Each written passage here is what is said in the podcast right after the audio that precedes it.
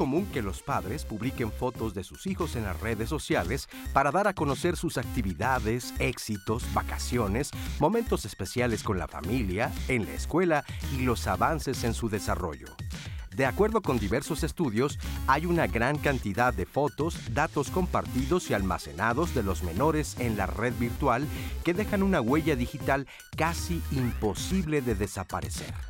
Documentar la vida de los niños con fotos en las redes sociales implica riesgos de seguridad que van desde la posibilidad de secuestro, fraudes, recolección de datos, robo de identidad, la exposición a personas pedófilas y la trata de personas. Pero también el sobreexponer la imagen de nuestros hijos en distintas actividades que tienen que ver más con la intimidad de la familia y el hogar puede tener consecuencias psicológicas porque se generan sentimientos de vergüenza, enojo, decepción y preocupación cuando los niños crecen y ven lo que se publicó sobre ellos. Por esto, si te gusta compartir fotos de tus hijos en redes sociales, es importante seguir estas recomendaciones prestar atención a la información o fotos que comparten de los niños en Internet, conocer las configuraciones de privacidad y respetar la intimidad de los menores. Acompáñanos en Diálogos en Confianza para escuchar las reflexiones y recomendaciones de los especialistas en el tema. ¿Subo fotos de mis hijos a redes sociales? ¿Qué tal? ¿Cómo están? Bienvenidos a Diálogos en Confianza. Hoy martes de familia. Oiga, ¿usted subió fotos o sube fotos de sus hijos a redes sociales? Eh, yo vi muchas, muchas lamentablemente el día de ayer por el regreso a clases. Y nada más le dejo una pregunta. ¿Usted sabe a dónde puede llegar esa foto de su hijo o de su hija y los riesgos que puede tener al hacerlo? Bueno, este es nuestro tema de hoy. Ojalá nos acompañe. Subo fotos de mis hijos a redes sociales. Estamos completamente en vivo en la señal del 11. Quiero saludar a Jimena Raya, quien estará junto con Magdalena Alejo en la interpretación en lengua de señas mexicana. Muchísimas gracias, Jime. Y también quiero saludar con muchísimo gusto a Anaí, quien hoy está con nosotros. ¿Cómo estás, Anaí? Y un fuerte abrazo a Susana. ¿Cómo estás? Muy bien. ¿Y tú, querida Leti? Pues qué gusto estar con ustedes, familia de Diálogos en Confianza. Les damos la bienvenida a las personas que se conectan ahora con nosotras y nosotros a través de la televisión. Pero pues ya saben ustedes listísimos en redes sociales para leer sus comentarios en el teléfono. Ya irá apareciendo en pantalla. Ya les daré más detalles, pero la idea es que hoy compartamos y construyamos en conjunto esta conversación, mi querida Leti. Así es, vamos a estar muy pendientes de todas sus preguntas y de todas sus dudas y por supuesto también de sus comentarios. Voy a presentar a nuestras dos invitadas y a nuestro invitado del día de hoy y quiero comenzar con Desiree Solís. Ella es asesora de la Coordinación General de Política del Usuario del Instituto Federal de Telecomunicaciones IFT. ¿Cómo estás, Desiree? ¿Qué tal? Muchas gracias, agradecida, honrada de estar aquí. El honor es nuestro, gracias por aceptar esta invitación. También le doy la bienvenida a Iván Sánchez, él es consultor de ciberseguridad y redes sociales, especialista en seguridad ofensiva de Bishop Box. ¿Cómo estás, Iván? Muy bien, muchas gracias y de nuevo gracias por la invitación. Gracias a ti por estar con nosotros. Carola Castellanos Bosch, ella es maestra en psicoterapia gestal, terapeuta familiar e hipnoterapeuta. Bienvenida. Buenos días. Muchas gracias por la invitación. Muchísimas gracias a ti también por aceptar. ¿Cuáles, quisiera empezar con esta pregunta, cuáles son los principales motivos por los que la mamá o el papá o ambos suben fotos de sus hijos o de sus hijas a redes sociales? Uno de los motivos es la necesidad de, eh, ser visto, ¿no? De, la mirada del otro, que, bueno, siempre ha existido, como decía Sartre, el verdadero infierno es la mirada del otro porque no podemos hacer absolutamente nada y aún así queremos la mirada del otro. Eh, ese es el principal motivo. También está la necesidad de compartir, ¿no? O sea, creo que las redes sociales también han ayudado muchísimo a, familiares que están lejos. En mi caso, por ejemplo, eh, con mi familia que está en Argentina, pues es una forma, ¿no? De compartir. Eh, nos hemos vuelto esclavos a esa aprobación, a esa necesidad de, de definirme a través del like, a través de la mirada que tengo, que obtengo la respuesta en las redes sociales.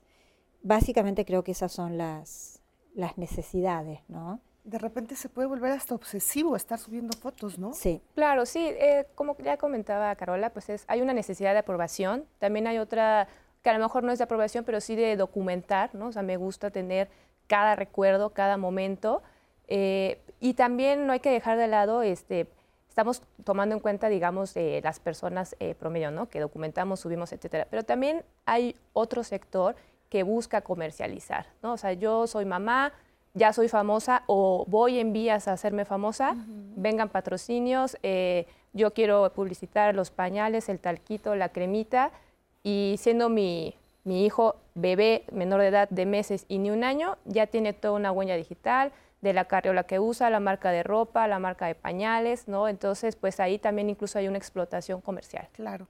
Pero además escuchamos y van a muchas mamás, a muchos papás decir, bueno, sí, yo subo fotos a mis redes sociales, pero todo lo tengo súper privado, eh, tengo 200 amigos nada más, eh, todos son familia, amigos, y nadie puede ver esta foto eh, porque los que la están viendo, yo sé quiénes son. ¿Esto es real? Pues al final sale de nuestros límites, ¿no? Ah, cuando nosotros, Internet por, por naturaleza se considera un medio inseguro. O sea, cuando nosotros utilizamos la Internet, esa es la concepción. La información va a pasar mediante un medio inseguro y por eso han surgido muchos mecanismos ¿no? en pro de, la privacidad, la seguridad, eh, la autenticidad, etcétera, ¿no? Eh, pero si eso, eh, al final, el nivel de exposición que puede llegar a tener a veces no es el que nosotros creemos, ¿no? ¿Por qué? Porque estas plataformas evolucionan, cambian, avanzan, eh, y no solo tecnológicamente, sino también en sus términos y condiciones, eh, también van, van, este, modificándose como pasa el tiempo y conforme las necesidades, eh, a veces comerciales, que requieren dichas compañías, se ajustan, ¿no? para cumplir regulaciones, para que no se metan en problemas por compartir o no compartir información, etcétera, ¿no? Entonces, a veces es difícil determinar con exactitud el nivel de exposición que va a tener algo que sale de mis límites, de mis propios dispositivos. Efectivamente. Ahora, hay herramientas de, privacidad muy importantes y tenemos una cápsula sobre eso, Nelly. Me encantaría que nos acompañaran a verla, a ver a Lina Bosch. Ella nos cuenta precisamente, aunque es verdad que no es algo a ciencia cierta, sí es importante empezar a, a trabajarlas y a ponerlas en nuestras propias plataformas digitales. Y yo sé que muchos de ustedes nos van a preguntar cómo se hace, pues vamos a escuchar a Lina porque nos va a explicar cómo. La manera en la que podemos configurar la seguridad en plataformas como Facebook e Instagram es eh, a través de, de, la configuración general. Existe una parte que dice privacidad y es ahí donde yo puedo determinar quién puede ver mi contenido general, quién puede ver mi información personal y sobre todo si, si yo ya posteo algo en específicamente en el, en el, feed, puedo determinar si quiero que sea pública solamente esa, esa, ese posteo o si quiero que solamente lo vean mis amigos o solo lo vea yo. Para que yo pueda definir quién ve mis fotografías en las redes sociales, es importante que al momento en que estamos haciendo nuestro perfil, determinemos si va a ser un perfil privado o va a ser un perfil abierto. Evidentemente, eh, si queremos un nivel de seguridad mayor, podemos hacerlo con un perfil privado, pero eh, cada posteo puede ser eh, configurado de manera diferente si es que nosotros lo queremos así y así determinar si solamente los contactos que yo tenga agregado, como mis amigos pueden verlo, o si incluso mi perfil puede estar rankeando en Google para que puedan encontrarme de manera más fácil.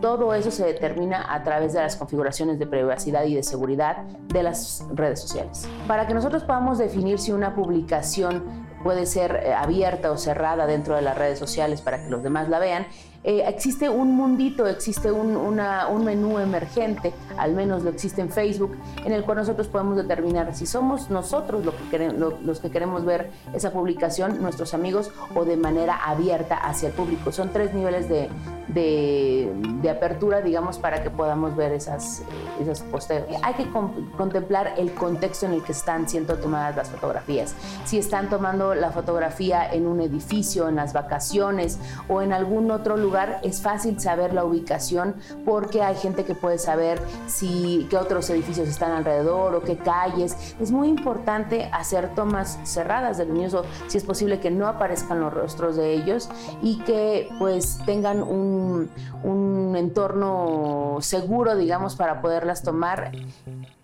Muchísimas gracias a Alina Pauline por esta entrevista y además, bueno, pues por estas herramientas que ella nos muestra que existen en redes sociales, ya que decidimos publicar alguna foto de nuestros hijos. ¿Qué pasa si me doy cuenta, porque muchas veces podemos no darnos cuenta y en la mayoría de, veces sucede, ¿qué pasa si alguien publica una foto de mi hijo? Ya, pues ahí tenemos eh, varios campos de acción. Lo que yo les recomendaría, eh, primeramente, instantáneamente, es reportar dentro de la misma aplicación, ¿no? O sea, si es Instagram, Facebook, Twitter, hay apartados de eh, denuncia esta imagen y, te salen ahí una serie de apartados, ¿no? Es una, es una foto mía, es una foto que tiene violencia, etcétera, ¿no? Inmediatamente después, obviamente hay características que delimitarán si se trata de algún delito local, federal, si no eh, constituye un delito, ¿no? Entonces, yo les recomendaría el segundo paso, marcar al 080, que es el número de Guardia Nacional que se dedica a este tipo de eh, delitos cibernéticos. Ellos les van a dar la asesoría, ¿no? Oiga, ¿sabe qué? Eh, mi situación, a ver, ¿conoce o no conoce a la persona que la subió? ¿Es una foto que usted subió? ¿Es una foto que es hackeada? ¿Es una foto donde su hijo está vestido o no tiene ropa? Eh, ¿Es mi expareja la que está subiendo la foto? ¿no? Y ahí les van a dar la orientación. El paso tres eh, será, bueno, ir al Ministerio Público a levantar, pues en su caso, la denuncia correspondiente. Pero hay que tener mucho cuidado. Muchas veces una foto de un niño que está jugando, que tiene ropa y que la sube alguna otra persona y que tú misma la subiste, difícilmente la van a bajar, porque no incumple los términos y condiciones de, eh, de la plataforma. ¿no? Y si tú misma fuiste la que la subiste, sí, pero yo no se la di a esa persona Sí, pero cuando, como le comentabas, ¿no? Yo la subí, pero yo la tenía en mi perfil privado. Bueno, pero alguna persona que sí tenía acceso a tu eh, cuenta, pues le hizo screenshot o la compartió. Y puede ser sin ningún ánimo malicioso, ¿no? Puede ser algún eh, familiar, amigo. Bueno, es que es mi nieto y yo le saqué la foto al perfil de mi hija y yo lo estoy compartiendo eh, con mi grupo de la tercera edad con el que me tomo el té y ahí empieza una difusión masiva, ¿no? Entonces, aunque tú lo subes en un perfil privado, tienes que tener la certeza de que no hay garantía de que esa foto quede dentro de esos eh, muros, ¿no? Entonces, pues eh, tengan en cuenta que también hay policías cibernéticas estatales, entonces eh, también dependerá el lugar donde se haya cometido esto, digamos el lugar geográfico, ¿no? Pero en cuanto sube a Internet, el lugar geográfico es el mundo. Es, exactamente todo. se pierde control. Claro, por supuesto. Ahora, ¿qué, pasa con los papás que de repente eh, suben esta foto? ¿Qué les dirías, Iván? ¿Qué se tendrían que preguntar al momento de darle clic y, darle subir? ¿Qué, les dirías a todos estos papás que son como, que tienen esta costumbre? Pues primero que, ellos mismos se eh, internalicen la pregunta, ¿para qué no? ¿Para qué estoy subiendo esto? ¿Para llenar una necesidad que es personal? O sea, que, no tiene nada que ver con el niño, eh, lo cual es válido, ¿no? Al final eh, somos seres que viven en sociedad, ¿no? Y buscamos aprobación de dicha sociedad. Em, distintos círculos, familiares, amigos, este, familiares incluso lejanos y demás. Eh, pero si es por llenar a veces esa necesidad, hay maneras más, tal vez que te expongan o expongan a terceros menos, de, poder llenarla y sentir esa satisfacción, ¿no? Porque al final es eso, eh, lleno ese, e, e, esa necesidad para sentir satisfacción, ¿no? Y seguramente podrán compartirnos desde un punto de vista más psicológico eh, esta relación. Em, y hay premios tal vez pequeños eh, que podemos hacer o prácticas que podemos hacer para no exponer a alguien más a, para, a costa de, de, mis propias necesidades, ¿no? hay veces que, o lo que yo a veces recomiendo hacer es toma la foto, eh, toma las fotos que gustes, tu dispositivo al final es tuyo, tiene mecanismo de seguridad y demás. Em, toma las que gustes.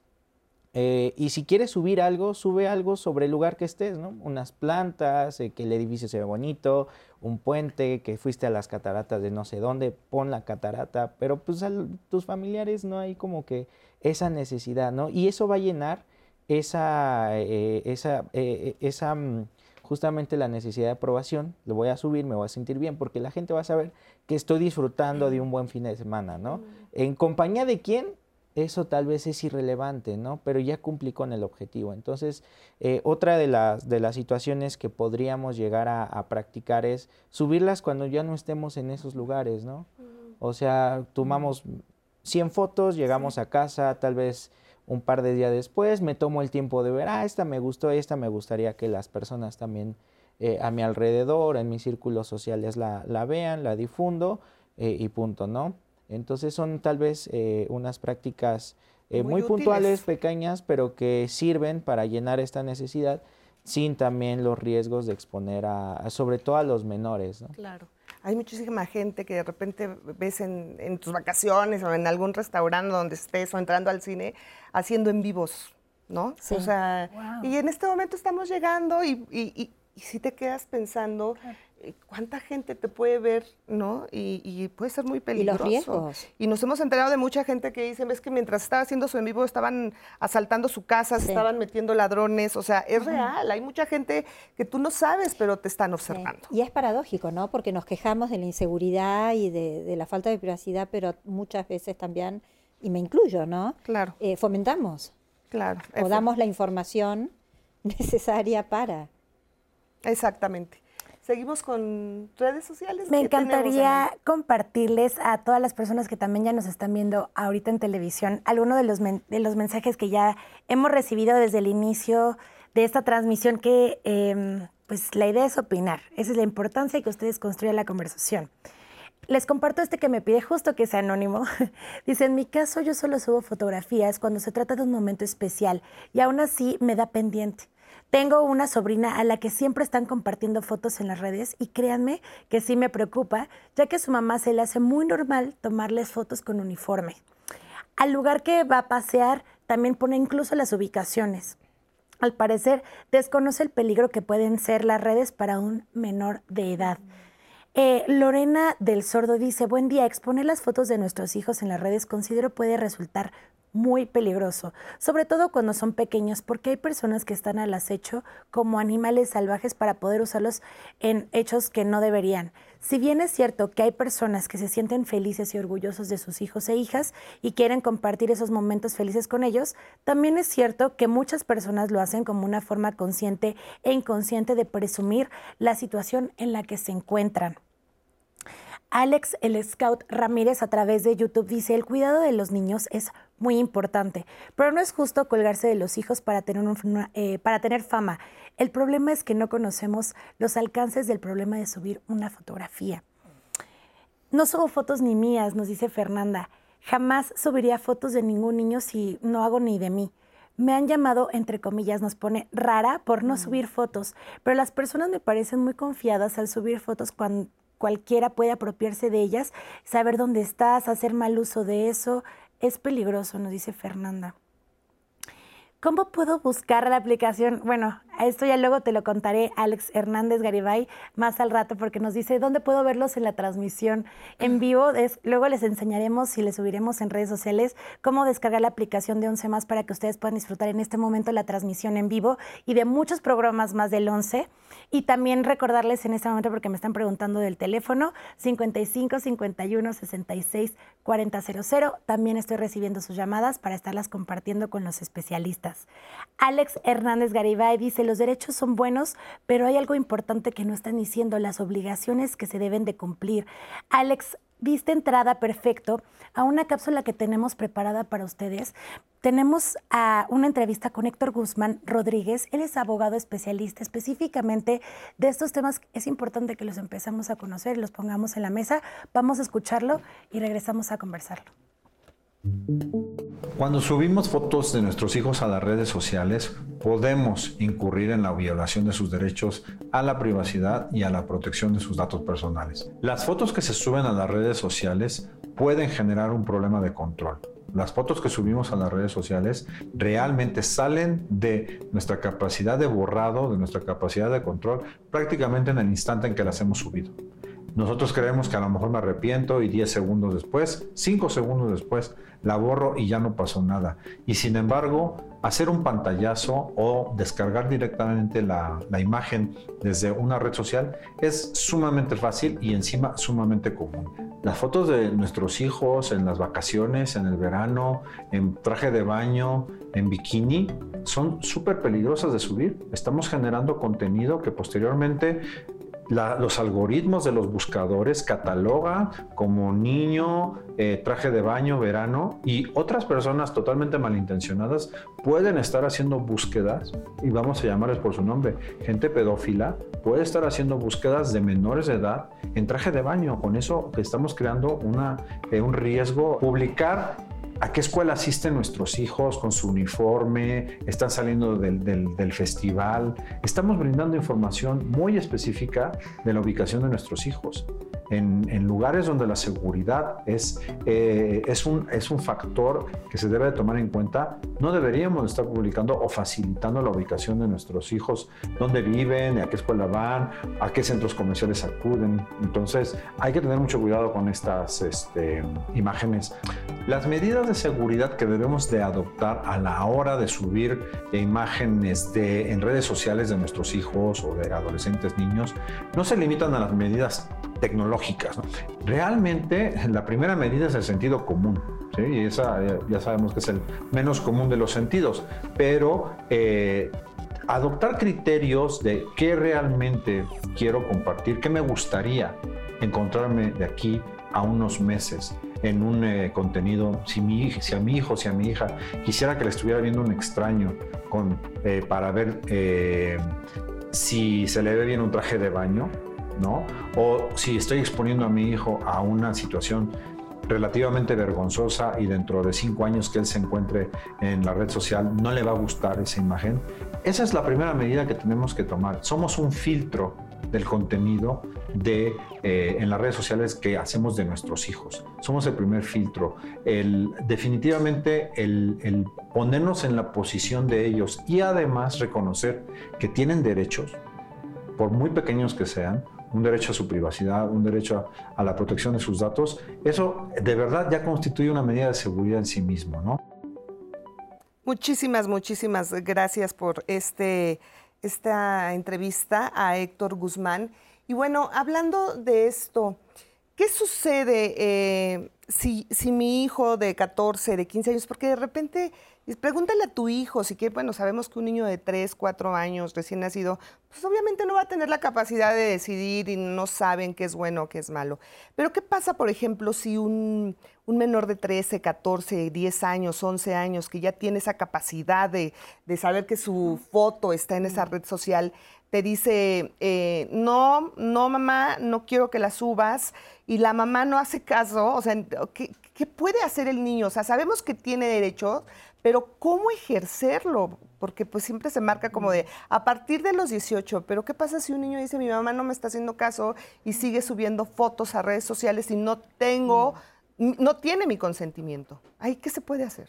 Claro, pues sí, mira, como lo comentas, ya a cierta edad los adolescentes empiezan a discernir ¿no? sus gustos, su identidad, su personalidad y puede diferir de, oye, a mí no me gusta lo que tú estás haciendo con mi imagen, ¿no? Entonces, que sepan que sí tienen derechos y que sí tienen cómo ejercerlos. Hay procuradurías de protección de derechos de los niños, hay una federal y hay locales, ¿no? Entonces, el niño puede ir por sí mismo eh, a estas procuradurías.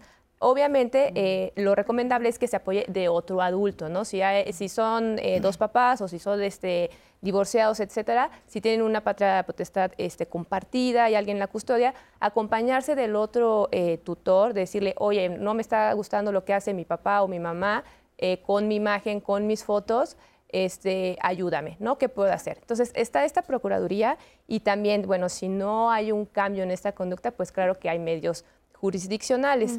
Hay que tomar en cuenta, ya hay algunos eh, precedentes, sobre todo en Europa, que eh, van siempre un poco más adelante en este tipo de legislaciones. Ya hay antecedentes en Italia, en Francia y el Reino Unido de adolescentes que han eh, demandado a sus propios padres por la huella digital que les han generado sin su consentimiento. Y sobre todo de aquellos, justo estos padres, que se niegan a, ¿no? Oye, no, pues yo las tomé, son mis fotos, son mis recuerdos, y no me importa este, tu opinión, ¿no? Ah, bueno, pues yo acudo y hay casos de multas e incluso en Francia ya también hay cárcel. ¿no? Entonces, este, poner las barbas a, las barbas a remojar Claro. y eh, ser conscientes, no, no llegar a estos extremos, Claro, no. ser conscientes, escuchar empáticamente eh, los deseos de- del menor de edad y sobre todo, pues es un tema de seguridad, ¿no? Así es. Puede ser hasta incluso un, un tema de violencia, ¿no? Si no estás respetando Claro. lo que tu hijo te está diciendo.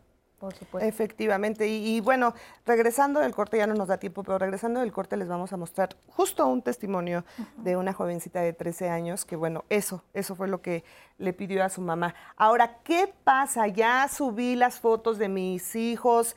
Estoy viendo diálogos en confianza, me estoy arrepintiendo en este momento de todas esas fotos, las borro. Pero ¿qué pasa? ¿Sí? Ya las borré, ya no existen, Iván. No, no se borran definitivamente, ¿no? Entonces hay que, hay que tener en cuenta eso. No, no tenemos el control como, como lo, lo dijimos, ¿no? No es como en mi, en mi propia computadora yo borro la foto. Eh, hay todo una, mm, eh, le llamamos orquestamiento a la hora de intentar eh, traer datos que son antiguos, ¿no? ¿Por qué? Porque la- las empresas tecnológicas al final son eso, ¿no? Empresas tienen los datos almacenados en distintos tipos de almacenamiento, algunos más rápido, otros más lentos, pero sí, muchas veces, no sé si alguien lo- el del público eh, lo ha intentado hacer, em, pedirle a algún proveedor de, de- de redes sociales o de algún servicio una copia de todos tus datos, no te la dan al momento. O sea, te dicen, la estás eh, haciendo eh, esta petición hoy, eh, al menos va a tardar tres, cinco días en que yo pueda recopilar toda la información y mandártela de vuelta. Entonces, pues eso habla de que no está tan a la mano la información y de que sí es un proceso eh, al menos que, que demora por todas estas razones este, eh, que implican eh, en el área tecnológica, ¿no? Muy bien. Anaí.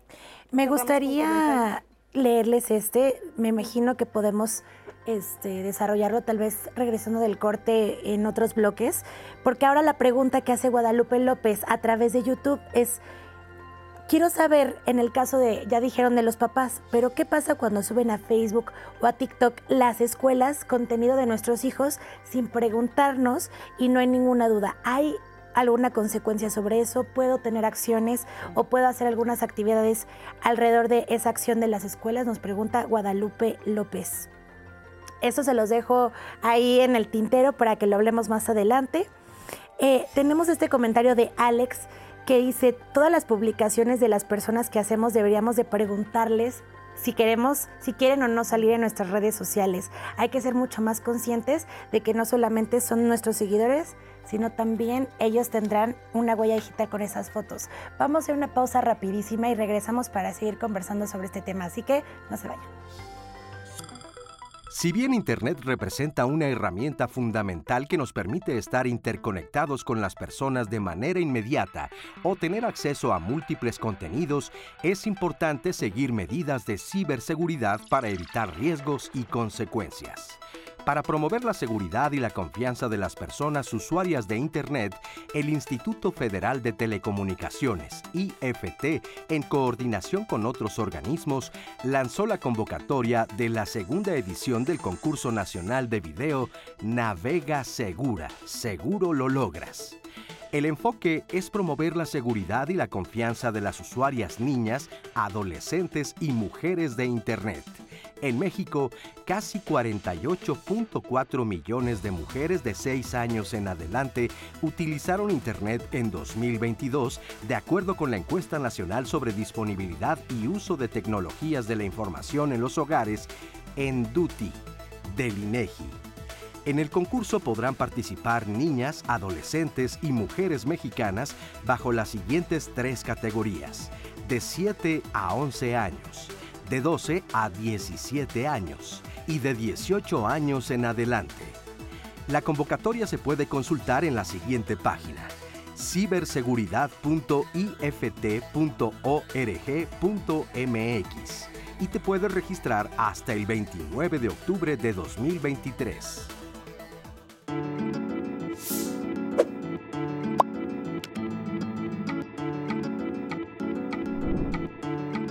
En México, niñas, niños y adolescentes tienen derecho a la intimidad personal y familiar, así como a la protección de sus datos personales. Ley General de los Derechos de Niñas, Niños y Adolescentes.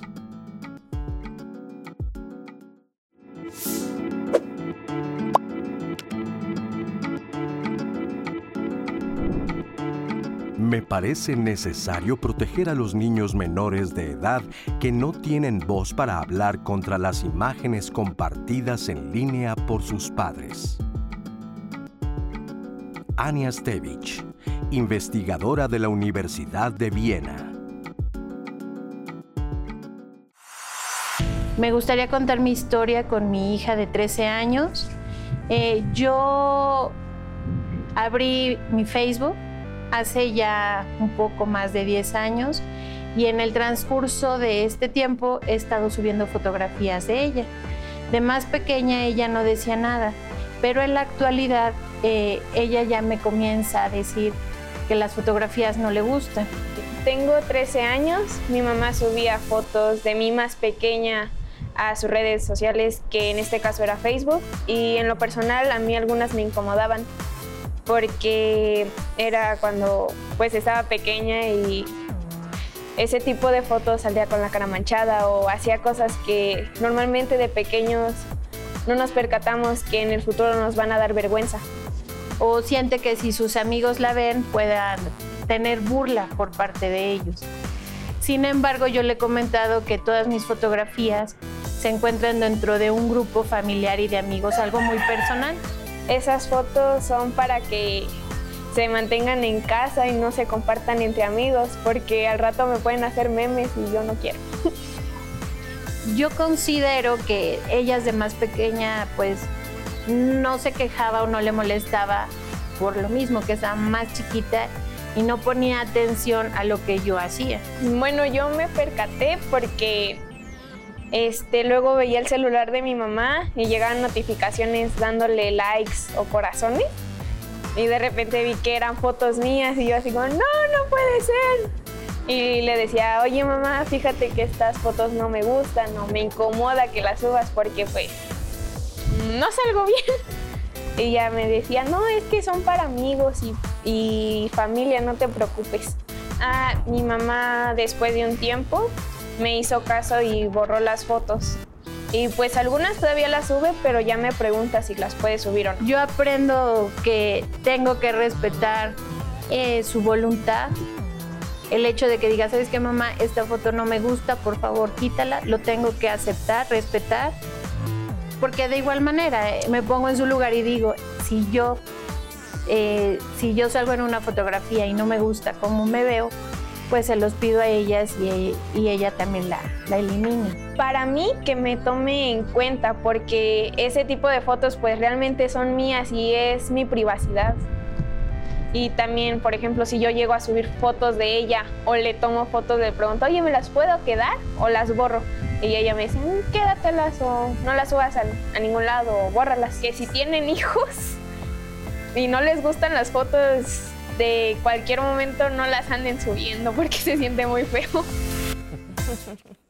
Muchísimas, muchísimas gracias por este testimonio. Gracias a ambas y felicidades por esta comunicación que tienen en cuestión de, decidir y de respetar el que quieras o no quieras que tu foto esté en redes sociales. Eso, justo esto que vimos, creo que es lo ideal, ¿no? Claro, sí, un diálogo abierto, empático y respetuoso. Escuchar, escuchar a nuestros jóvenes, a nuestros niños y a nuestros adolescentes. y como padres también tener consciente cuáles son nuestros límites con, nuestros hijos, no, o sea, no nos pertenecen, no son propiedad nuestra. Efectivamente. Decir, escuchábamos Navega Seguro, seguro lo logras. Cuéntanos un poquito rápidamente de qué se trata este concurso, es súper interesante. En el Instituto Federal de Telecomunicaciones estamos súper contentos de lanzar este proyecto. Es una convocatoria en su segunda edición. El año pasado eh, salió y bueno, esa es la segunda edición. Este año va enfocado eh, a mujeres.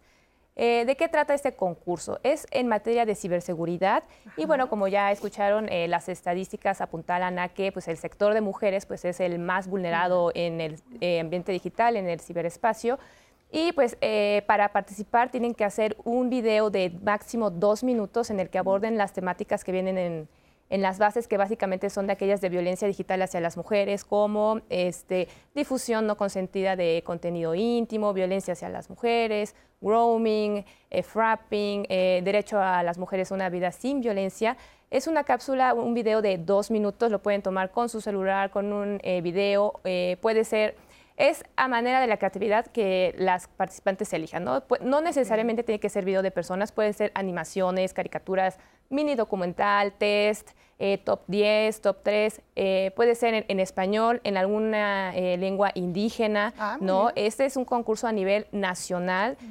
todas las mujeres que radiquen en la República Mexicana pueden participar y contamos con tres categorías. La primera es para niñas de 7 a 11 años de edad, la segunda es para adolescentes de 12 a 17 y la tercera categoría va de mujeres adultas de 18 años y sin límite de edad. O sea, todavía las personas de la tercera edad eh, están incluidas. Eh, no queremos que nadie se quede atrás, porque bueno, este ambiente digital pues ahora nos aborda a todos, ¿no? Entonces necesitamos que absolutamente eh, todas las categorías de estas edades pues tengamos este aprendizaje, esta alfabetización, esta concientización del riesgo de navegar sin las precauciones necesarias. Los premios están súper interesantes, son computadoras de alta gama, entonces tabletas, entonces eh, pues aparte de que se van a concientizar, van a aprender, pues pueden ganar pues premios que les pueden servir para su vida laboral, profesional, para mi trabajo, para seguirme eh, preparando académicamente. Entonces, por favor, inscríbanse. Tienen hasta el 30 de septiembre para hacer la inscripción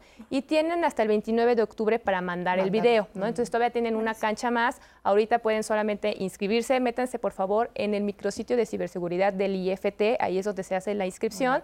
Y eh, bueno, también aprovechando, en este micrositio de ciberseguridad pueden encontrar materiales de protección eh, que van dirigidos a estos sectores, ¿no? A mujeres, a padres de familia, a niños y niñas. Aquí van a encontrar videos, infografías, guías, todo esto que estamos platicando eh, para que si si quieren eh, retroalimentarse y no tener que estar repitiendo el programa, ahí hay vasta bibliografía en las que ustedes pueden consultar y pues aprender a navegar seguros. Pues no se lo pierdan. Les recuerdo que toda esta información que acaba de dar Desiree también la vamos a subir a las redes de Diálogos en Confianza por si estás interesada en participar. Bueno, pues ahí te vamos a dejar en nuestras redes toda esta información de este concurso que de verdad está increíble y que además pues nos va a ayudar muchísimo a todas las mujeres. Gracias, gracias, a ver, escuchábamos hace un momento un comentario que nos hacía llegar Anaí una pregunta. ¿Qué sucede cuando en las escuelas están subiendo eh, videos, información de nuestros hijos sin nuestro consentimiento. ¿Ahí qué se hace? Quiero agregar un comentario más porque su maestro, dice Ángeles Cruz, la escuela secundaria nos hizo eh, firmar un documento donde debemos autorizar una foto al menos de nuestros hijos en las actividades. Dicho documento debía estar firmado como parte del reglamento escolar. Se suma con el comentario que leí antes de la pausa. ¿Qué pasa ahí? ¿Qué sucede?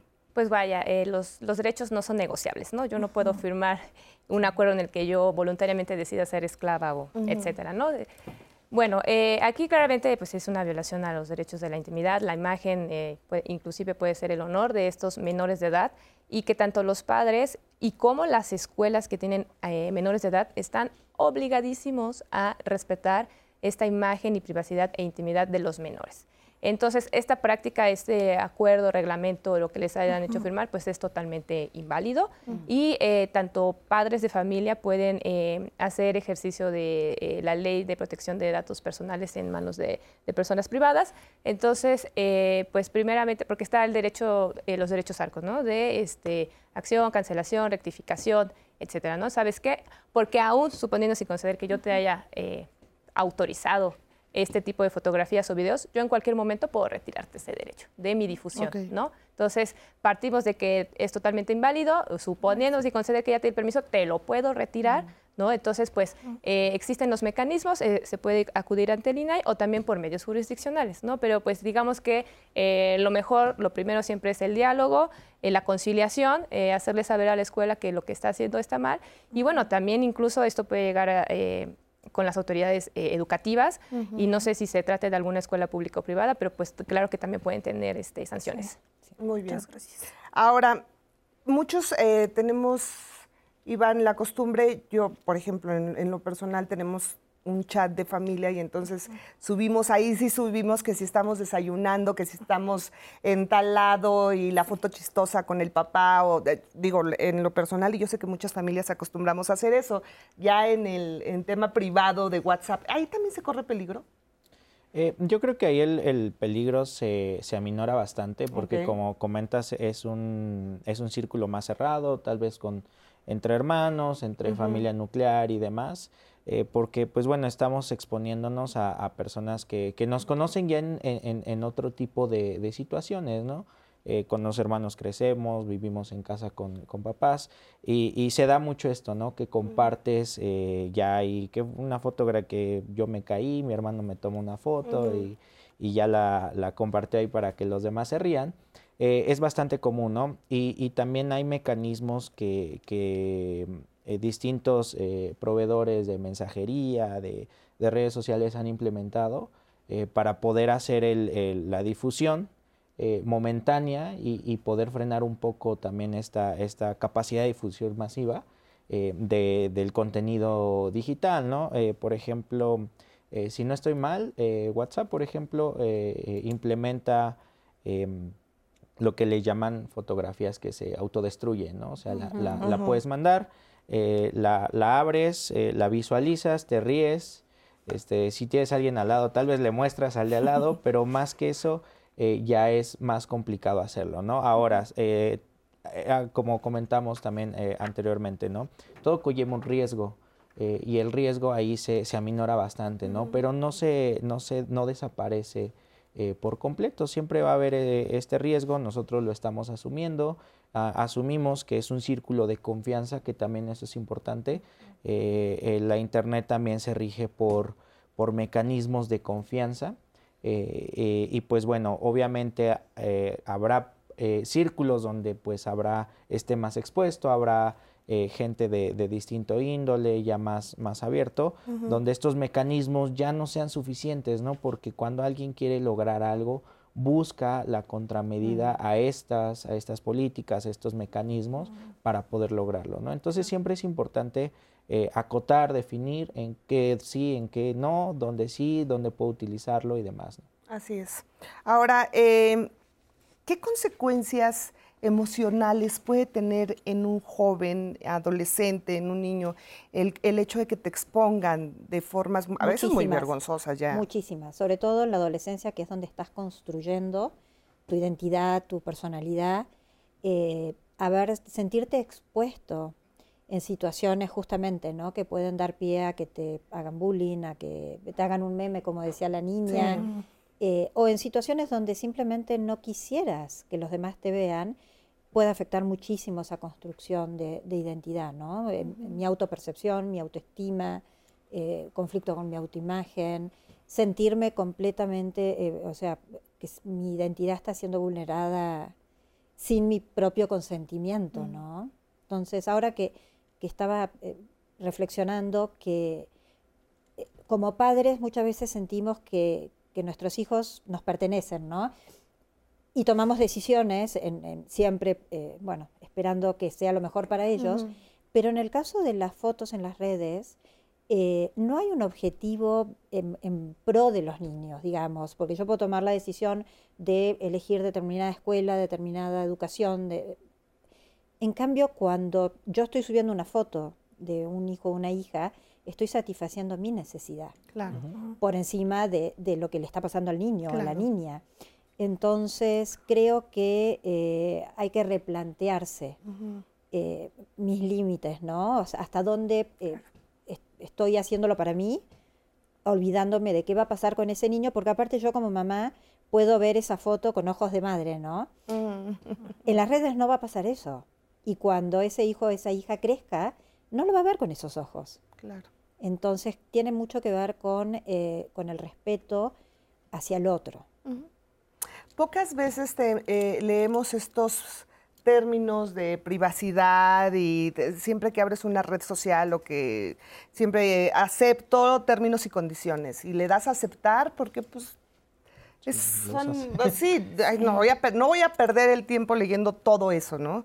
Grave error, porque pues ahí vienen cláusulas que, que, te, que te pueden poner en alerta. Ahora también, pues tal vez muy pocos papás, o no lo sé, no generalizo obviamente, saben que hay una ley que protege el derecho a la intimidad de los niños. Sí, eh, ¿Qué artículo es? decir, ¿y en qué, en qué fracción puede decir el papá? Investiguen y lean para que vean que está en la ley plasmado. Claro, es el artículo 13 en, la fracción 17 de la Ley General de Derechos de las Niñas, Niños y Adolescentes. Ahí explícitamente, sin lugar a dudas, sin interpretación, dice derecho a la intimidad de los niños, niñas y adolescentes. ¿no? Entonces tienen que tener súper claro que eh, es derecho de los niños, es obligación de los padres eh, procurar el interés superior del menor. Entonces ese derecho se, mm, se cubre cuando no hay injerencias arbitrarias por parte de absolutamente nadie, incluidos los propios padres, de injerencias arbitrarias a su vida, a su intimidad, a su domicilio, a su imagen, a su honor y a su reputación. Muy bien. Bueno, pues ahí para que lo tengan en cuenta, lo lean y pues obviamente estemos enterados porque la desinformación... En las escuelas deberían de, tenerlo, ¿no? Compartirlo a los, a los chicos pues también, para que los chicos también sepan qué hacer si no están de acuerdo y los padres no. Efectivamente. Bueno, vamos a la segunda parte, si le parece, de esta entrevista que le realizamos a Héctor Guzmán Rodríguez, abogado especialista en protección de datos personales. A ver, en México existen eh, de manera un poco dispersa disposiciones que protegen a los niños, a las niñas, a los adolescentes en relación con el tratamiento de sus datos personales y en particular con el manejo y con la publicación de sus imágenes en redes sociales. La Ley Federal de Protección de Datos Personales en posición de los particulares es una de ellas y en segundo lugar la ley para proteger los derechos de los niños, niñas y adolescentes que es también una ley en la cual además eh, hay un capítulo específico sobre la protección de su derecho a la privacidad. Las empresas, por supuesto, tienen que adoptar medidas para obtener los datos también de menores de edad. Es algo que muchas veces se pasa por alto. Y eh, actualmente la, autoridad nacional encargada de vigilar que hagamos esto, que, es, que es el INAI, está efectuando verdaderas revisiones de cómo se está obteniendo el consentimiento para, la, eh, para el tratamiento de este tipo de datos de menores de edad. Creo que no estamos completamente alejados del escenario internacional en materia de protección, pero estamos cortos en cuanto a la realidad, que es la edad mínima para acceder al mundo digital. Porque nuestras leyes, en particular la de datos personales, consideran al menor de edad de 15, 16, 17, 18 años, hasta los 18 años cumplidos, y realmente ellos ya están actuando en el mundo digital desde mucho antes, ¿no? Entonces, hay un desfase. Eh, en otros países ya manejan eh, un consentimiento a partir de los 14, 13 años y es más realista. Recomendaciones para los padres que suben fotos de sus hijos a las redes sociales. Lo primero que tendríamos que entender y documentarnos, y además con una simple búsqueda lo podemos hacer, es cuáles son los riesgos de exagerar la, distribución de este contenido de nuestra familia en las redes sociales y de nuestro propio contenido, ¿no? de nuestra propia imagen e información. Eh, tendríamos que entender que no debemos de participar en la cadena de distribución de contenido que puede afectar a un menor de edad o incluso a un mayor de edad. ¿eh? Va más allá de medidas técnicas de seguridad. Eh, eh, va, va de ser y de, ser empáticos y de ponernos en el lugar de las otras personas y no participar en eso que en un par de años podría ser la humillación o el estrés, la angustia emocional de una persona que ahorita tiene 13, 12, 15 años y no tiene la capacidad de decidir sobre quién está subiendo su contenido en la red. Y pasado mañana que sea mayor de edad y vea lo que está ahí, a lo mejor le ocasionamos un daño pues muy grave, ¿no? Gracias, gracias Héctor Guzmán por esta entrevista para Diálogos en Confianza y por supuesto aprendimos muchísimo de lo que, de lo que nos comentas. Bueno, pues muchas veces le decimos a los hijos, ten cuidado con las redes sociales, te la pasas horas en redes sociales, es que cómo ya se te volvió una adicción, pero hay que analizarnos nosotros y darnos cuenta que mm, el ejemplo es súper, pero súper importante, ¿no es así, Carlos? Pues sí, y por casa como andamos, ¿no? O sea, como padres, eh, revisar justamente qué estamos subiendo, para qué lo estamos subiendo, cuál es el objetivo, eh, ¿qué, implicación va a tener en la vida de mi hijo, mi hija, en un futuro? Eh, porque bueno, como decían, ¿no? O sea, eso queda. Entonces mi hijo va a crecer o mi hija va a crecer y ahí van a permanecer esas exposiciones. Efectivamente. Sí. Ahora, es lo mismo, Iván, por ejemplo, decir, yo nada más subo las fotos de mi hijo a Facebook porque el Facebook es más familiar, el Twitter es más de trabajo, el Instagram. Y entonces como que cada quien le pone una connotación a cada red y no, pues la Facebook nada más es como para los mejores amigos, ¿no? ¿Esto es real? O sea, ¿es lo mismo subirla a Twitter, a Instagram, a TikTok, a Facebook y a todas? Creo que englobando todo lo que se ha hablado, al final es básicamente lo mismo. La, connotación que, que, nosotros le damos es personal, es social, de que, ah, esta lo utilizan la, gente que está más mayor, esto lo utilizan los chavos, esto, o sea, pero al final no es exclusivo, ¿no? No, no, hay, un, no hay un filtro de exclusividad, no hay nada que, que justamente em, confirme esa, esa suposición, ¿no? Al final eh, es lo mismo, habrá compañías con políticas distintas, habrá eh, también eh, que tengan algunos este, mecanismos más robustos que otras, eso seguramente existe, pero al final y, conjuntando todo es básicamente lo, lo mismo, ¿no? Efectivamente. Bueno, pues vamos a ver qué nos dicen ustedes en redes sociales, Anaí, y después nos vamos a una cápsula también bien interesante del Consejo Ciudadano. Buenísimo, porque tenemos esta herramienta disponible como usuarios. Y esta pregunta específicamente que hace Mirella, dice, el diálogo abierto con los jóvenes es esencial para compartir información de lo que hacemos en redes sociales. Esta pregunta, esta conversación, perdóname, esta esta publicación generó una pregunta y dijo, sí, pero ¿cómo hablamos con los jóvenes? ¿Cómo se hace esta conversación sobre lo que publicamos y no publicamos? Porque aquí nos explica Ulises que su hijo siempre se, enoja por todo. Entonces dice, ya no puedo subir ni yo nada. Entonces, ¿cómo o sea, nos pregunta que cómo pueden entablar esa conversación. Juan Francisco Meso dice, los adultos deben de respetar a los niños y pedir consentimiento para compartir sus fotografías. Parece que no conocen los riesgos de exponer a los niños en las redes sociales. Hemos visto casos muy, muy extremos y hay que tener madurez para utilizar las redes sociales, ser más constantes. Juan Francisco, muchas gracias. Vamos a ver esta herramienta, ya saben, el Consejo Ciudadano, para que ustedes puedan utilizarla y llamar cuando dicen. A las madres y padres les gusta hablar de sus hijos, de sus hijas, mostrar fotos y videos, subirlas a redes sociales. Es normal, se trata de amar, mostrar ese amor, sentirse orgullosos, orgullosas y formar parte de una comunidad, pero en el espacio virtual esas historias las puede ver cualquier persona. Por seguridad, hay aspectos de la vida familiar que es mejor no revelar. Antes de compartir una imagen de tus hijos o hijas, puedes preguntarte lo siguiente. ¿Para qué la comparto? Debe haber una buena razón. Si no la hay, evítalo. ¿Te gustaría que tus padres compartieran una foto tuya en una situación similar? ¿Podría tu hijo avergonzarse de esa foto ahora o en el futuro? ¿Quieres que eso forme parte de su huella digital que alguien puede aprovechar? ¿Hay alguna persona que no deba de ver esa imagen?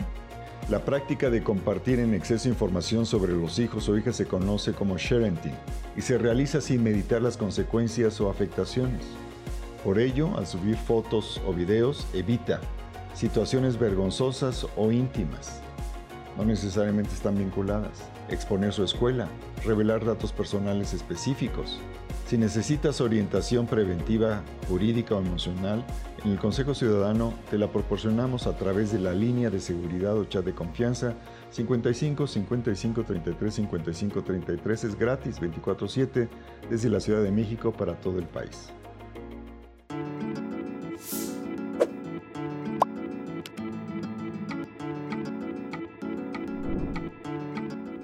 Evitar exponer a los niños a la mirada ajena es fundamental. Banco Interamericano de Desarrollo.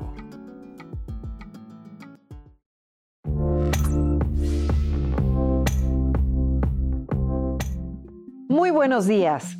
En la era digital, las redes sociales se han convertido en una parte integral de nuestras vidas Compartimos momentos, pensamientos y experiencias con amigos y familiares a través de plataformas en línea.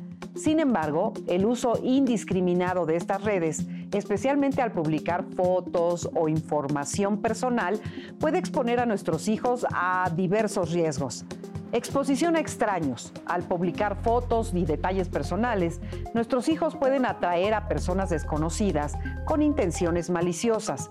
Pueden utilizar esta información para acosar, chantajear o incluso dañar físicamente a los niños.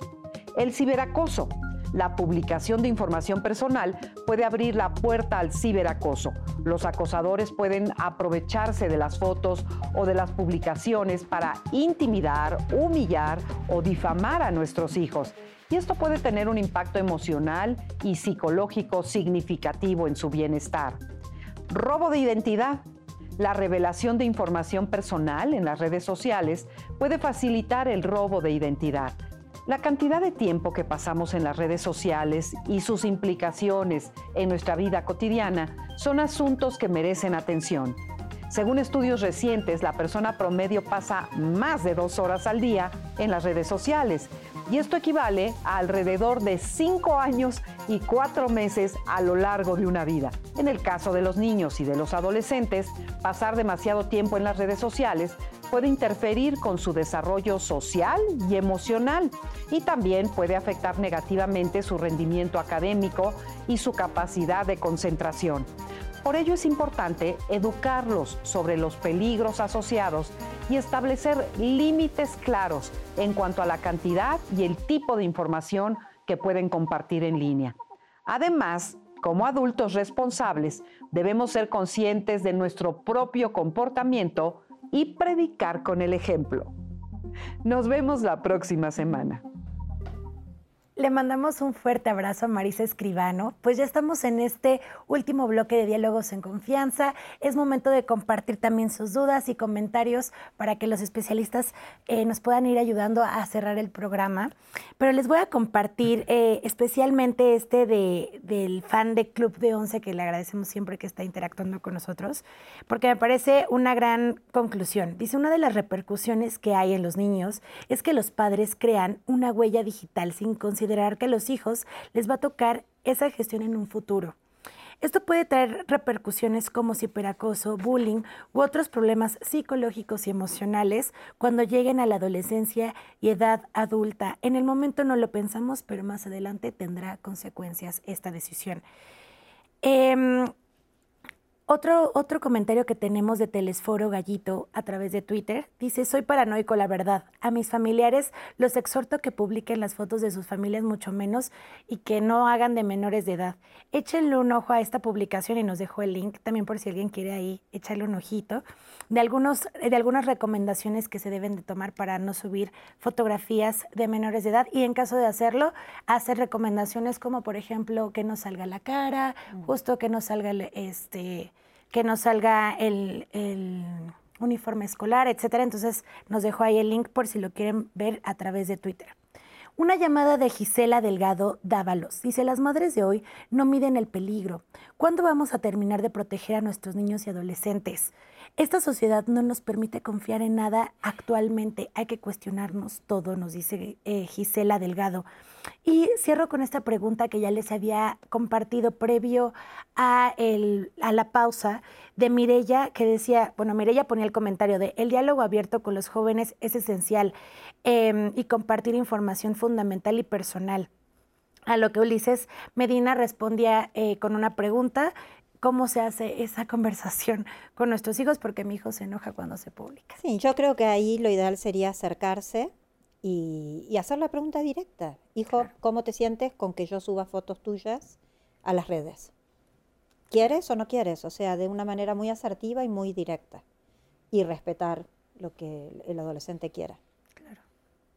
Claro. Sí, de repente, como decíamos, ¿no? quieres tú subir tus fotos de tu hijo, pero también a la vez le prohíbes que él, que él suba información. Entonces... Algo, algo que me quedé reflexionando de, de este programa es eh, finalmente creo que somos dueños de nuestra propia imagen y ya. O sea, no toca subir fotos de nadie, ni de, mis hijos, ni de amigas, ni de hermanos, ni de... Eh, porque me pongo a pensar, yo no quisiera que alguien más disponga de mi imagen eh, a su voluntad, ¿no? Y más con, con, los niños y las niñas. Eh, no, no, podemos acceder y crearnos dueños de la imagen y en los adolescentes preguntar directamente. Claro. Me gustaría compartir esto, ¿cómo te sientes? Efectivamente. Y sí, muchas veces, muchas personas que nos ven en este momento van a decir, ¿y entonces qué voy a subir? Sí, claro. ¿No? Porque pues si me la paso subiendo eh, cada hora cosas. bueno, ahí toca quizás la reflexión para qué necesito estar constantemente compartiendo eh, mi vida, ¿no? O sea, ¿qué, ¿qué, está pasando con la propia experiencia de mi vida que solo parece que es válida si la ven los demás? Claro. Entonces, ¿qué pasa con lo que yo estoy viviendo Así es. hora. Así es. Y bueno, Anaí, tenemos un testimonio. Tenemos un testimonio, así como sus comentarios en digital. Em, me encantaría que vieran, escucharan el testimonio de, esta chica, de Julia. Me parece que es súper interesante porque regularmente escuchamos la voz de los adultos y de, las personas más grandes y creo que también es es padre e interesante escuchar qué opinan pues los jóvenes que están ya empezando a publicar y a tener esta experiencia de plataformas digitales y cómo lo está viviendo ella. Así que vamos a escucharla y ahorita regresamos. Eh, me llamo Julia y tengo 13 años. Pues para mí es divertido y creo que es una etapa de mi vida en la que mm, yo creo que es de las mejores. Eh, y pues el colegio y todo y los amigos mm, me parece una etapa muy bonita. Eh, a mí me enseñó que esta era mi mejor etapa, mi padre y mi madre, pero sobre todo yo creo que mi prima Lucía, porque eh, a veces eh, me quejaba e intentaba ser más mayor de lo que yo realmente era. Y me decía, te vas a arrepentir, te vas a arrepentir. Y con el tiempo maduras y dices, es verdad, tengo que vivir como soy ahora y no intentar ser más mayor o otra persona. Eh, a los 12 años les pedí mm, que si podía crearme cuentas eh, y subir cosas. Eh, ellos me lo pensaron, entre los dos lo hablaron y me dijeron que sí, pero las condiciones eran dos, que yo mantuviera mis cuentas en privado y solamente aceptara los que eran mis amigos, los que conocía y nada de extraños, y que ellos me iban a seguir, iban a ver mi contenido, lo que yo subía. Pero hace un tiempo, cuando yo empecé en esto de las redes sociales, una regla que me puso mi padre era que en mi foto de perfil no se me viera la cara. Y eh, yo la acepté porque no me voy a quejar ya que me han dejado, ¿no? Pero sí pensé, eh, pues pues ¿por qué no? no? Es, como, eh, es la forma de identificar que esa es mi cuenta y para que la gente sepa que soy yo. Fue como, ¿por qué no? No lo entendía. Pero pues eso es lo importante, ¿no? Lo hablé con mis padres y pues me dijeron, oye, ¿por qué esto? Porque no cualquiera eh, tiene que tener una foto de tu cara, eh, tener tu imagen. Con mis padres he tenido mucha suerte y me han dado reglas justas y sobre todo me han hecho entenderlas, que es lo más importante. Yo sé que hay gente que se dedica a las redes sociales y, y su trabajo es eso, básicamente. Pero para mí es un entretenimiento mm, por... Eh, ya terminé mis deberes, ya hice lo que tenía que hacer, pues ahora voy a hacer esto porque me apetece. Muchísimas gracias, gracias Julia, te mandamos un fuerte abrazo, un saludo. Y bueno, pues sí, otro ejemplo de cómo hacer las cosas correctamente. Además no suena eso de que quería verme mayor y ya cuando llegas a esa edad dices, no, no. quiero regresar. pues sí, tenía razón tu prima Julia. Te mandamos un fuerte abrazo, un beso y gracias, muchísimas, muchísimas gracias por darnos este testimonio tan importante. Pues entonces, ¿Con qué nos quedamos de este programa? ¿Qué, cuál sería la conclusión? ¿Qué le decimos a todos los papás que nos están viendo, a los jóvenes también? Porque es bien peligroso también que ellos estén subiendo de esta forma tan desmedida. Yo creo que es importante que si mi hijo o mi hija es pequeño, eh, esté muy consciente de los riesgos que conlleva subir una foto a las redes, que reflexione para qué lo estoy haciendo en, en la implicancia también que va a tener a futuro esa foto que se va a quedar como huella digital. Eh, si mis hijos o mis hijas son adolescentes, tener un diálogo abierto, como pasó con Julia, ¿no? De cómo te sientes, eh, de que yo comparta esta foto donde apareces, respetar lo que la niña o el niño diga y eh, a los adolescentes también explicarles muy claramente cuáles son los riesgos. ¿A qué edad creen ustedes que sería como ideal? Yo entiendo siempre, después de los 18 eso es lo ideal, porque ya se tiene conciencia, porque ya...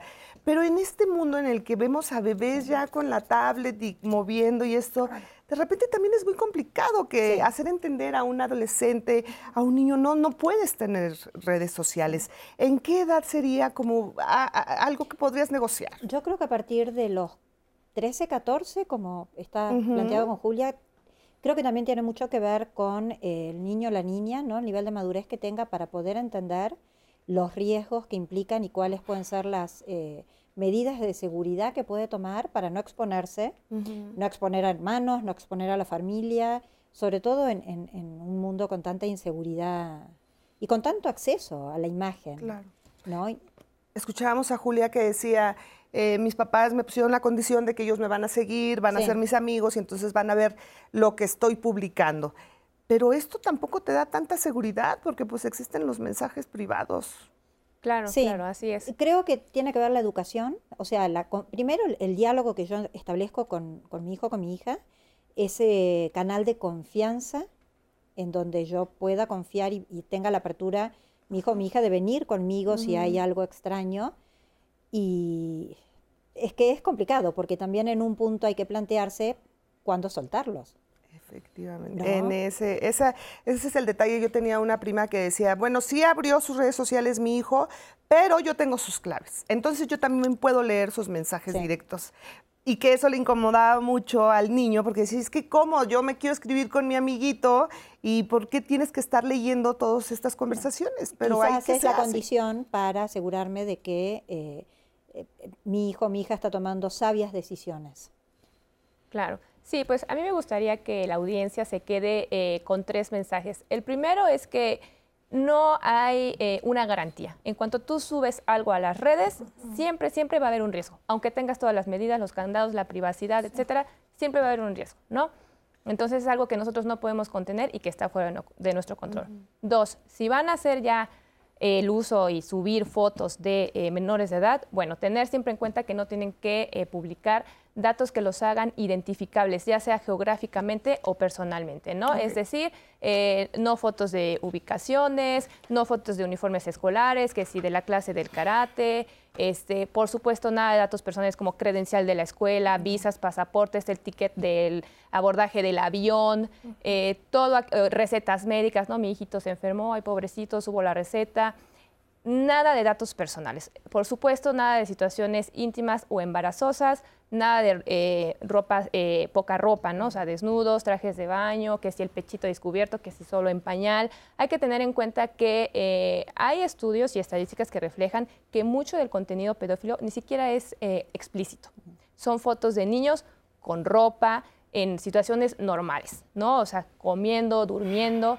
Entonces, eh, por ahí leí una estadística que 72% del material de personas eh, pedófilas es eh, material de fotos de Internet, ¿no? Así que, que, no son explícitas, ¿no? Entonces, hay que tener, aunque nosotros veamos con ojos inocentes estas fotografías, es un riesgo, ¿no?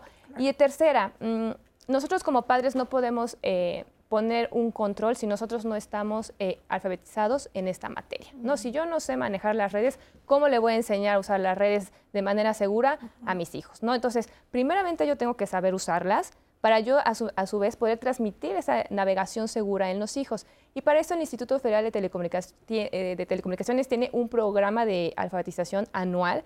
En este programa eh, se dan muchos talleres, cursos, eh, se dan charlas de ciberseguridad, se enseñan los derechos de los usuarios e incluso tenemos una aplicación que se llama Mi IFT, ahí hay más de 20 herramientas que te ayudan ¿no? este, a saber utilizar los servicios de telecomunicaciones, cómo navegar de manera segura y también acabamos de lanzar justo eh, este programa, van a ser cursos de habilidades digitales para adultos mayores. Este Ay, está increíble. Está del 19 de septiembre eh, a noviembre y les van a enseñar a usar el teléfono, incluso a usar TikTok, a usar computadoras. Entonces, estos cursos son de manera gratuita, por favor inscríbanse, están de manera presencial, están de manera en línea. Entonces, pues para yo poder enseñar, pues tengo que aprender, ¿no? Entonces, estén súper atentos a las redes sociales del instituto, tenemos nuestra página, el Facebook, el Instagram, y ahí viene toda la información de estos cursos y pues también están nuestros teléfonos, pero estamos a, la disposición y pues ¿Cuáles son los teléfonos a donde se podría Es 50, 15 4000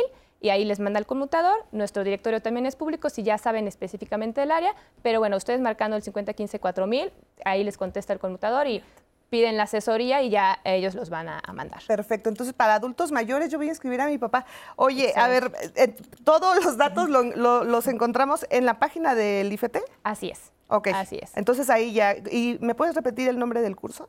Sí, habilidades digitales para adultos mayores. Ahí lo tiene usted, qué interesante. Bueno, también toda esta información la vamos, se las vamos a pedir, por supuesto, y la vamos a subir a las redes sociales de Diálogos en Confianza para que estén muy, muy pendientes y participen, porque cuántos adultos mayores no saben utilizar estas redes sociales y la usan así y es cuando ponen, pues sin quererlo, obviamente, en riesgo a, la familia. Así, que vamos a estar muy, pero muy pendientes de este curso.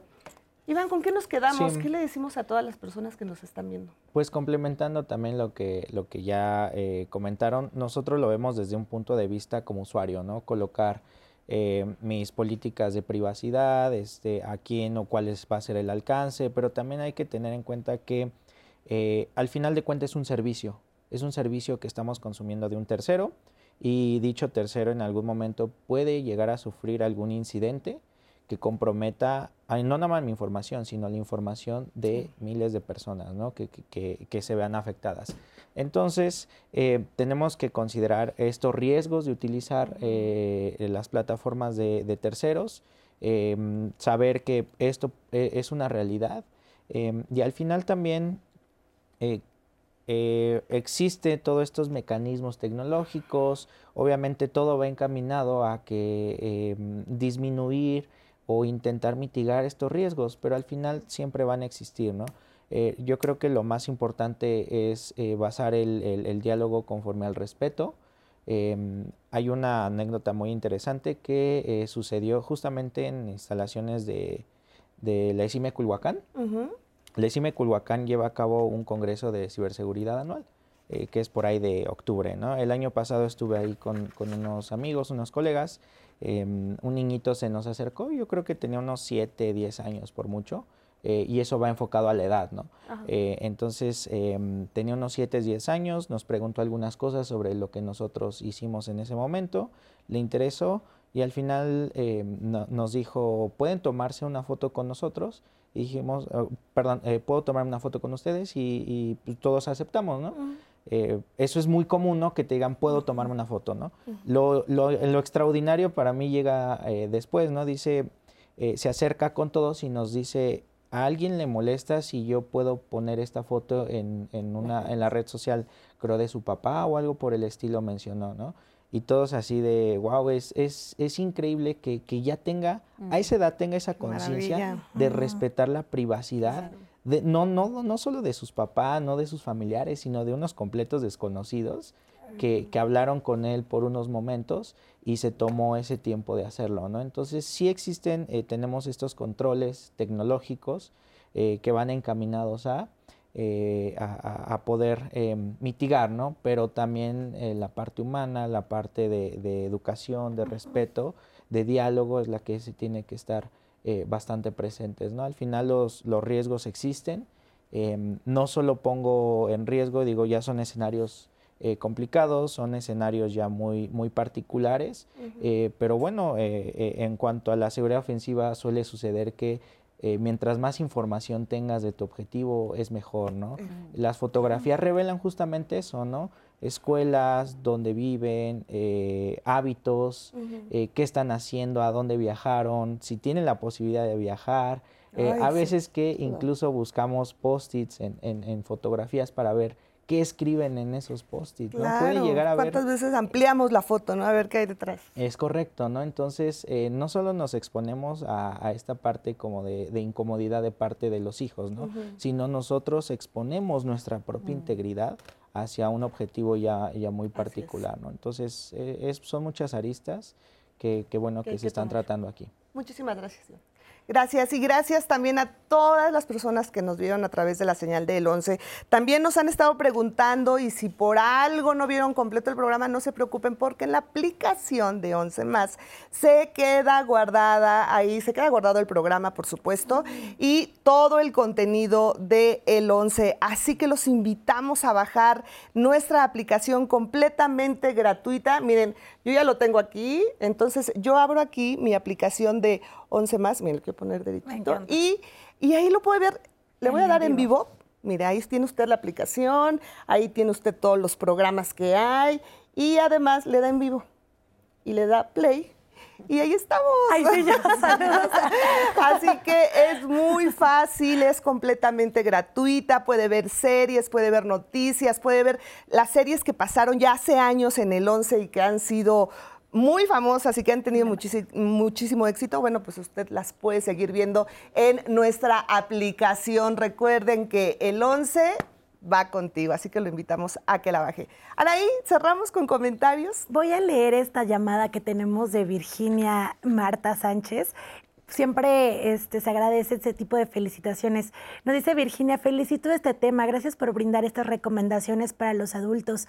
Me impresiona la sabiduría que tenían nuestros antepasados porque la maldad siempre ha existido. Ellos nos prohibían regalar hasta una foto, ahora solo suben fotos para exponer su vida o sentir aprobación. ¿Será realmente su objetivo o solamente sería elevar su ego? Eh, y también teníamos otro comentario acá por por Facebook que quiero que también lo lean los especialistas para que conozcan el impacto.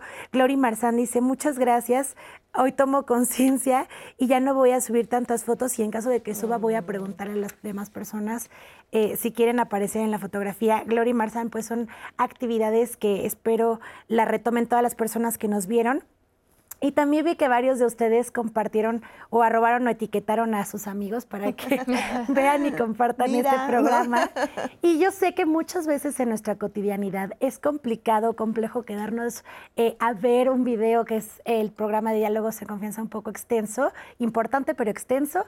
Eh, también estamos en Spotify. Esto ya parece comercial, mi querida Leti, pero es que muy poca gente sabe que tenemos una exposición, alta exposición en diferentes plataformas con diferentes formatos para que se pueda adecuar a su estilo de vida y puedan disfrutar de este programa cuando ustedes gusten. Eh, así, que pues... Así que no hay pretexto para compartir, para ver este programa. Y de verdad yo siento que, que es un programa que nos enseña muchísimo y que sí te puede cambiar muchas veces la forma de pensar y, definitivamente la vida. Oiga, gracias por acompañarnos. Lo invitamos a ver. Mañana vas a estar, Ana. Voy a estar mañana y quiero compartirles un poco la temática porque ustedes ya saben que martes es de familia, miércoles es de saber vivir y va a ser un programa extraordinario de mujeres emocionales y los hombres racionales. La verdad es que yo les dejo ahí la pregunta para que ustedes vayan respondiendo en redes sociales, pero bueno, es muy interesante los estereotipos en los que hemos crecido como sociedad al ser mujer y al ser hombre. Así que les esperamos mañana, mi querida Leti. Así es, estaremos muy pendientes. Gracias por acompañarnos. Lo invitamos a que continúe en el 11.